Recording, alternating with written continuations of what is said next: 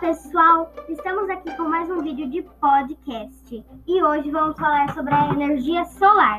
A energia solar serve para diversas funções e está relacionada a um modo alternativo de obtenção de energia de forma sustentável.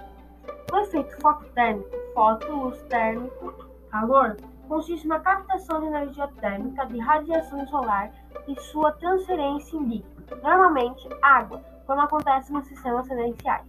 Esse modo de energia é classificado como primário, porque vem do Sol. O Sol é da natureza. Apesar disso, para conseguir energia solar, são necessários painéis solares e, outros e outras tecnologias. O sistema fototérmico fornece de maneira eficaz e barata a energia necessária ao aquecimento da água para o uso sanitário, aquecimento de piscinas, climatização de ambientes e etc.